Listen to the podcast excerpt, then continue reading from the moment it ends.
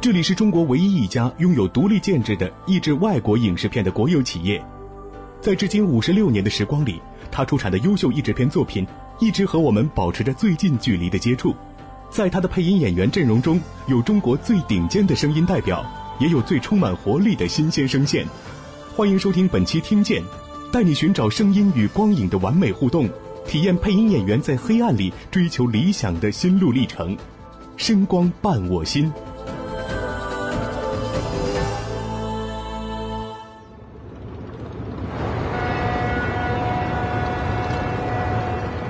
黄浦江，长江入海之前的最后一条支流。每到夜幕时分，这条缓缓流过上海的江水边，繁华的夜景，无不使人流连忘返。我此行将要探访的上海电影译制厂，就是在这条江水的抚育下，从1957年走到了今天。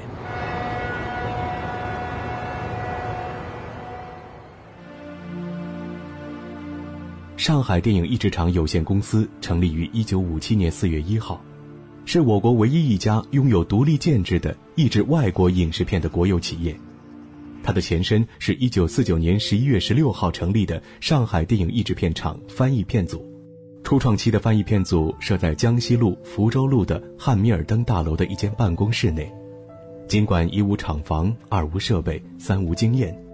但工作人员满怀着对新中国电影事业的热忱和激情，每天起早摸黑来回奔波，借用兄弟单位的设备和器材，见缝插针地投入创作。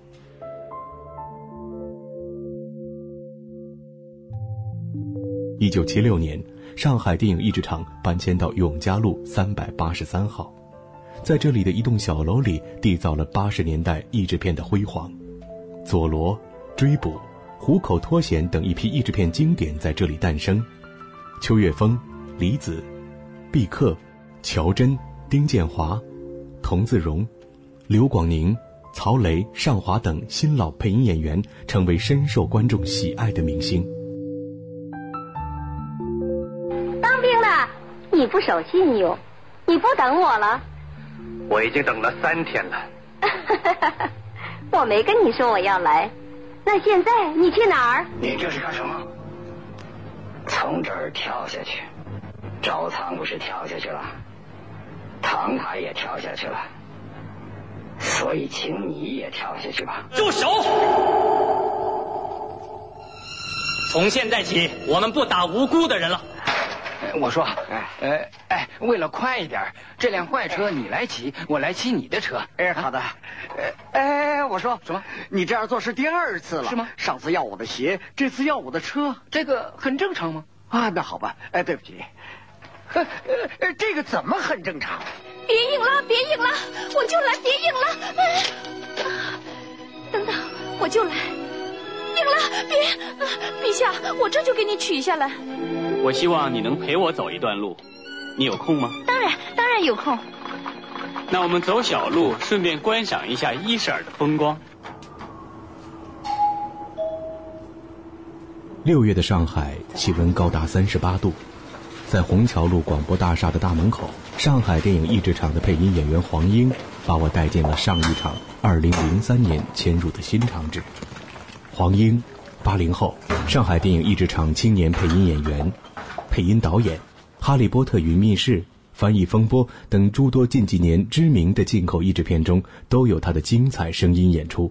如果您是一位游戏迷，玩过《魔兽世界》这款游戏的话，相信魅魔这个角色您一定不会不知道。黄英就是这魅魔的声音演出者。走进上一场的办公区，黄英先给我介绍了译制片行当里面几个重要的部门。对，制片室。可以看到副对室，副对室就是在剧本拿到手之前，我们要进行一个看看片的一个过程。这边是我们的办公室，很少会在这儿待，因为基本上这个都是给演员待的一个空间，但演员基本上都在那个录音棚里面。这边就是有一个电视，你可以看到电视和电脑，我们主要是做一些出队工作。什么是出队？呃，你拿到翻译给你的剧本，那么有导演和翻译，还有一个口型员，我们现在叫做导演助理。那么他会对剧本对一个口型的这样的一个过程。那么他不光是要把口型对好，还得表情达意，非常的准确。那么在这边会有对翻译原来的那个翻译会有一个修改。首先是呃其他语言开口，我们就必须中文也要开口；其他语言闭口，我们也要闭口。那么特别是在闭口音的时候，比如说呃 Thank you 那个 you 啊、是小口型，那我们我们就说谢谢你这种小口型是 OK 的。但如果说是 Be quiet 那个 I 啊这这样的一个一个大口型，我们最好能够把中文也是能够堆上大口型。有一天我会带大家去，对我保证。在我采访期间，译制厂呢正在制作暑期即将和广大观众见面的一部进口大片。黄英这一次要担负的是一位成熟女性和一个小孩的配音工作。译制片的配音工作比我想象的要复杂许多，光这一个开口要找到合适的感觉，就得反复找很多次你。识字吗？你识字吗？嗯，你识字吗？两道门把录音棚与外界隔绝开来，配音演员往往是一个人站在一个大屏幕前，只有一盏昏暗的小灯，他就得随着画面里人物口型的变化，用声音完成角色的塑造。啊，雨薇长这么大了，挺好的。孩子们都来了吗？我有份礼物要送给你，想看看吗？是一个，跟妈妈一起去拿吧。在沙发边上。在录音棚里的黄英总是拿着一支笔，她说这支笔可以帮她不少忙。这样的，就每一个演员的习惯不一样。我在最早的时候进入上海电影译制厂，是被要求，嗯，把自己的台词摘出来，然后上下文就是连贯的去看。看了以后呢，你就明白这场戏说的是什么，然后再进棚。呃，我们说一个副队，副队的时候呢，就把整个电影从一开始到结束，嗯、下面是没有字幕的。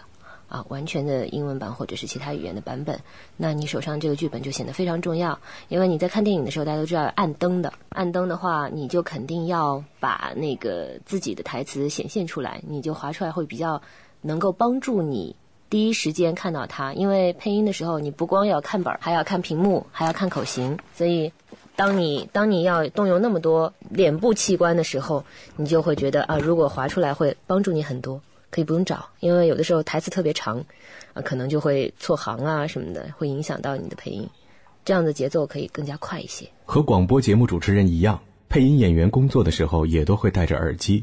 除了通过耳机收听影片中原始的对白之外，录音棚外的译制导演还会通过对讲随时和演员保持交流，哪怕是一个叹息，也要叹得和剧情严丝合缝。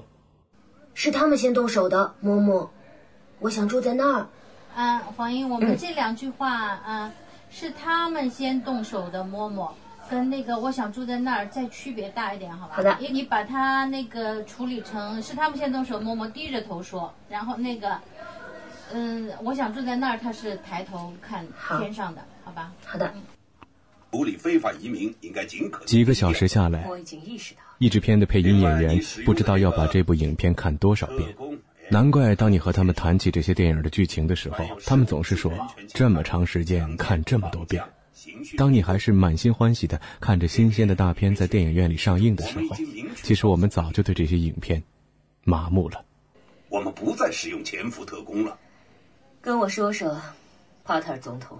趁着中间休息，我采访了这部电影的配音导演曾丹老师，他也是上海电影译制厂非常著名的配音导演。就是曾丹老师，就是像我们看到的这个，现在屏幕上出现的这个，应该是叫做，呃，译制片的叫《牡丹》。明天我会带大家。是这样的哈，是好多人特别的，就是想知道，比如说我们在做译制片，把普通话的这个配音配上去的时候，嗯，它很多的这个环境的声音，呃，是跟着母带一块儿来的吗？就是我们俗嗯，我们行内称的就是专门供译制片的有素材，就是你所说的环境声，嗯、还有那些我们国产片需要做的那些拟音的那些声音，他都会来。嗯，我们做译制片的时候，刚才我呃特别注意到您在导演的这个过程里边，要特别强调几件事情，比如说呃，可能这几个字都说出来了，但是有一些这个重音呐、还有包括要强调的这些部分，嗯不但要反复的看，而且还要跟翻译反复的沟通，要把这个剧情，嗯，这毕竟不是我们自己的东西，不是原创的东西，所以我们要充分的理解，嗯，他们原片的意思，所以我要不断的看，反复的看。嗯，那就 刚才就是说，他在这个整个配音的过程里边，您还有几个地方，比如说一个人的喘气的声音，嗯，对我，嗯，那个一个好的演员，嗯，特别在我们译制片当中，配气息是很难配的，嗯，不比说词儿容易，因为气息要合着不是你自己的气息，而是他的气息，你要贴着他的原片。嗯，他怎么喘的？有的时候很多演员说，哎，喘气非常容易，一喘全喘反的。他在那儿吸，你在那儿出，就就跟看起来就不舒服，而且就跟这个人物就不对了。除了配音演员和导演，录音师同样为译制片增色不少。已经在上海电影译制厂工作了近四十年的杨培德，就是这样一位默默无闻的幕后英雄。我是要要要近四十年了嘛，将近四十年的时对，间，将近四十年。我是七六年进厂，所以那个配音的，其实他演员嗯那个一度创作，就是把他那个那个嗯配过来的人物的性格什么东西都弄好。然后呢，我们声音的做录音的，其实也也进行另外一个一个一个创作，就是把把那个这种人物的这种声音要符合这个。这个剧情的一种环境，就是声音的空间感，什么东西都要给它做出来。还有他有的时候那个导演的根据那原片的想法，就是这声音处理成一种很很虚幻的一种感觉，但是这个配音它是配不出来的，要经过后后期的加工，就朦朦胧胧的一种声音，符合着剧情的需要，也是经过录音师的进进行调整。这里是中国唯一一家拥有独立建制的译制外国影视片的国有企业，在至今五十六年的时光里，它出产的优秀译制片作品一直和我们保持着最近距离的接触。在它的配音演员阵容中，有中国最顶尖的声音代表，也有最充满活力的新鲜声线。欢迎收听本期《听见》，带你寻找声音与光影的完美互动，体验配音演员在黑暗里追求理想的心路历程。声光伴我心。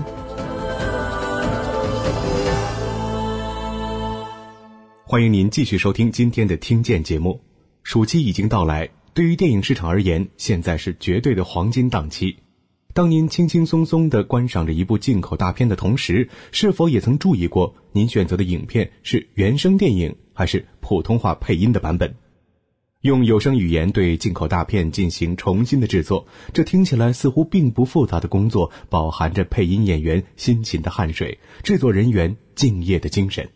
他们和所有的艺术工作者一样，一丝不苟地兑现着自己对观众的承诺。本期听见张楠带您继续探访上海电影译制厂，体验电影配音的过程，倾听声音工作者们的心声。有些朋友说，配音和广播有的时候有着很相似的地方，那就是他们的神秘感。只闻其声，不见其人。话筒背后的人声音真好听，他们长什么样子？他们平时说话也都和电影里和节目里一样吗？不过还有一种疑问，会觉得配音不就是说话吗？应该不会那么难吧？我把这个问题带到了黄英面前，这位一直从事配音和导演工作的八零后说：“其实配音和表演一样，上手也许并不难，难的是入木三分。”了解配音的人都知道，就是你不不光要去看剧本，要看屏幕，因为屏幕上面的演员张口，你才能张口说话；屏幕演员闭口，你要闭口说话，不可以比他多任何一点点的呃小动作。啊、因为电影屏幕是非常大的，可能你看的是很大的一个一个嘴，其实你在录音的时候，你只能看到很小一个嘴，因为你电影电影录音的时候，你只是在电视上面看到这个嘴，所以它的比例肯定是不一样的。那么你得我们做到严丝合缝，啊，是这样的。然后呢，你要时间是一点儿都不带差的。对，就是你甚至不是说当你耳机里面听到原声，然后你才说话，而是说你已经大约注意到了演员什么时候张口，你就什么时候跟他同步。对，现在你看到的我们是戴着耳机来录音的。其实早在在永永嘉路没有搬到广播大厦之前，我们一直都是不戴耳机录音的，是看口型录音。也就是说，现在方便很多，为什么呢？就是耳机能够提示你开口的位置，那么让你知道。但是真正好的演员，你不戴耳机都可以直接录，没有关系的。对于他来讲，耳机只是一个辅助。那么，嗯，最大的好处是，呃，往往我们会看到有话外音。嗯，耳机最大的好处就是这一点，就是话外音的时候，因为你有的时候屏幕可能是定格的，你不知道什么时候说话。那么有了耳机以后，这个可以帮助你很好的找到那个近点。然后我们除了看口型，你还得了解这个人物的当时的表演这样的一个情绪，你得发挥出来。而且，呃，没有没有肢体，嗯，没有表情，没有任何的辅助的东西，只靠语言。那么这个时候，你就要完全调动你所有的热情、激情，包括你能够自己发挥到的，呃，包括气息等等，这些全部都要调动。甚至于你可以看到一场哭戏，我们配音演员真的。入戏了，到后来也是泪流满面的啊！是其实是同样和演员一起在演的，而且你要用声音去表现到极致，因为你没有辅助的东西可以帮助你。因为我们经常不能在里面乱动，因为动肯定会有衣服摩摩擦声音啊啊，头发的摩擦声啊等等，还有手上戴的手表啊或者珠珠啊。从我们这儿看那里很美，是吗？处理非法移民应该尽可能低调。我已经意识到了，我知道。我的我的想法和做法现在已经过时了，这个我心里非常清楚。可是当他们来到你的家，你为你的孩子和你孩子的孩子建造的家，靠公关和竞选承诺是无法赶走那些人的，只能靠我，只我听只能靠我。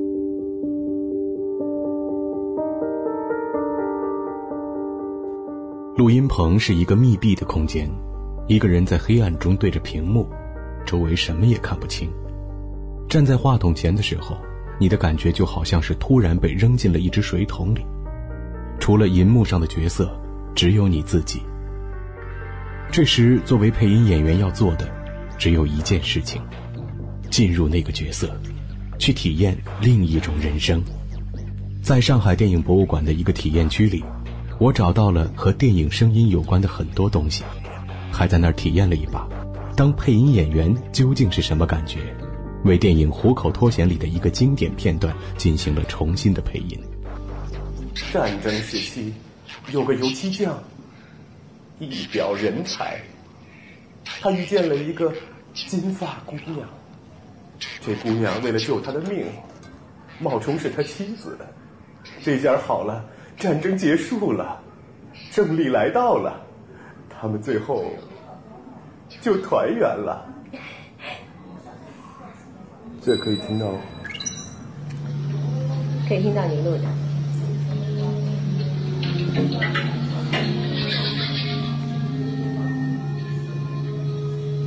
战争时期，有个油漆匠，一表人才。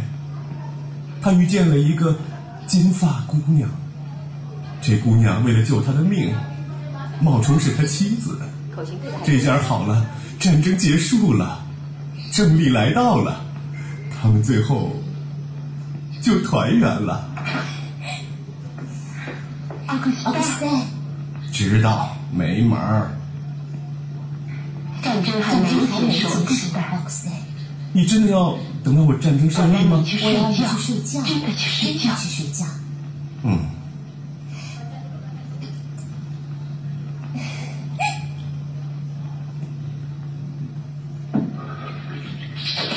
尽管自己的工作也是开口说话，但终究不是专业的配音演员。比起我身边和我搭戏的黄英，作为主角的自己确实显得太过稚嫩。我想说，配音绝对比我们想象的要难很多。对于配音演员而言，为一句台词重复若干遍，那是家常便饭。在这反反复复的过程里，这些可爱的声音工作者展现的是对艺术的执着。嗯，重复录一段戏很正常。我是觉得，呃，对于精雕细琢来讲，嗯，重复多少遍都不为过。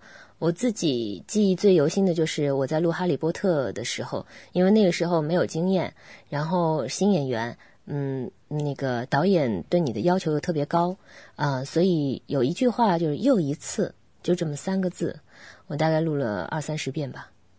二三十遍。对。那外面的录音老师或者是导演老师会。很急躁吗？或者是，嗯，这个是在这个，比如这个行当里边，二三十遍是一个，呃，大家可以接受的这么一个数字。嗯，可能在新人的时候，大家是可以接受的。但是如果说你作为一个成熟的配音演员，一般来讲，就是呃，说说不定就是有的时候是口型的问题。那口型的问题，因为我们在呃，基本上在看两遍的时候，我都会摘出来。这样子，那么成熟的配音演员最多三四遍，肯定就能够达到那样的一个比较准确的一个表达，这是需要的。嗯，甚至于有的好演员一遍过很正常，就都经常都是一遍过一遍过。就刚才你看到有一些不是特别繁琐的戏，或者说内心戏不是特别呃细微的表达的那种，那就可能就一遍过。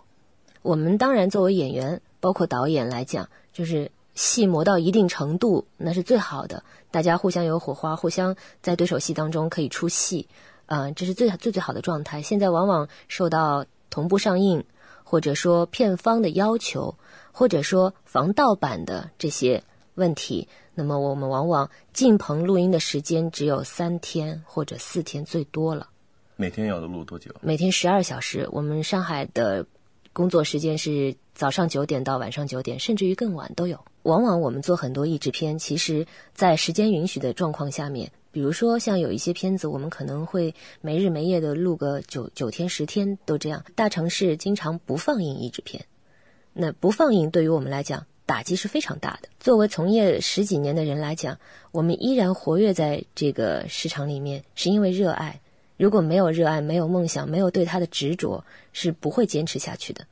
所以这个东西，我是觉得，呃。译制片这个这个生存，并不是因为市场而生存，而是因为有这么一群人，他是一直坚持在这样的一个屏幕后面，嗯，甘于平凡，甘于为这些人出声。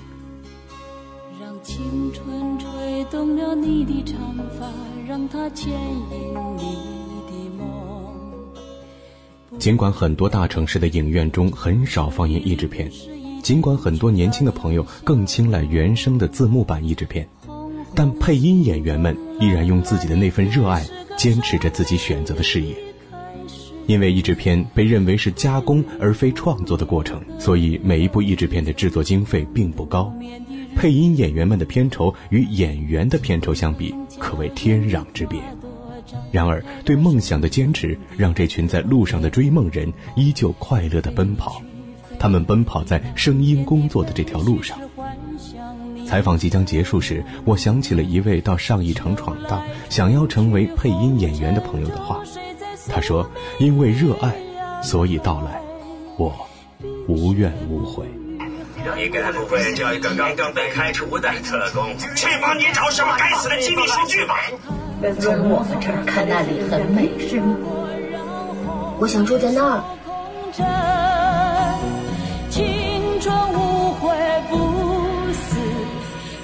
远的爱人，让流浪的足迹在荒漠里写下永久的回忆。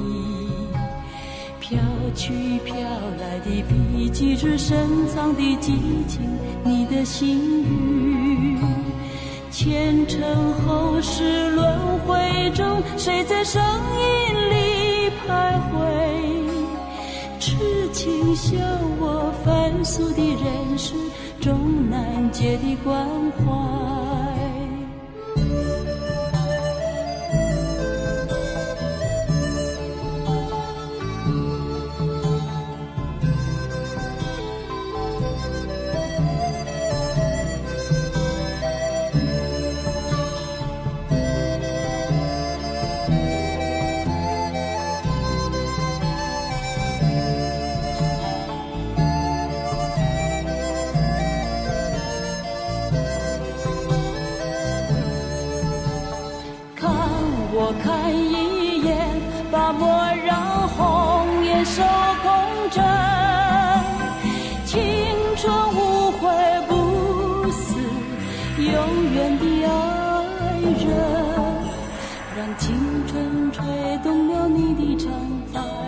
牵引你的梦，不知不觉，这城市的历史已记取了你的笑容。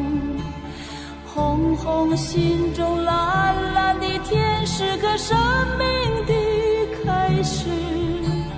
春雨不眠，隔夜的你曾空独眠的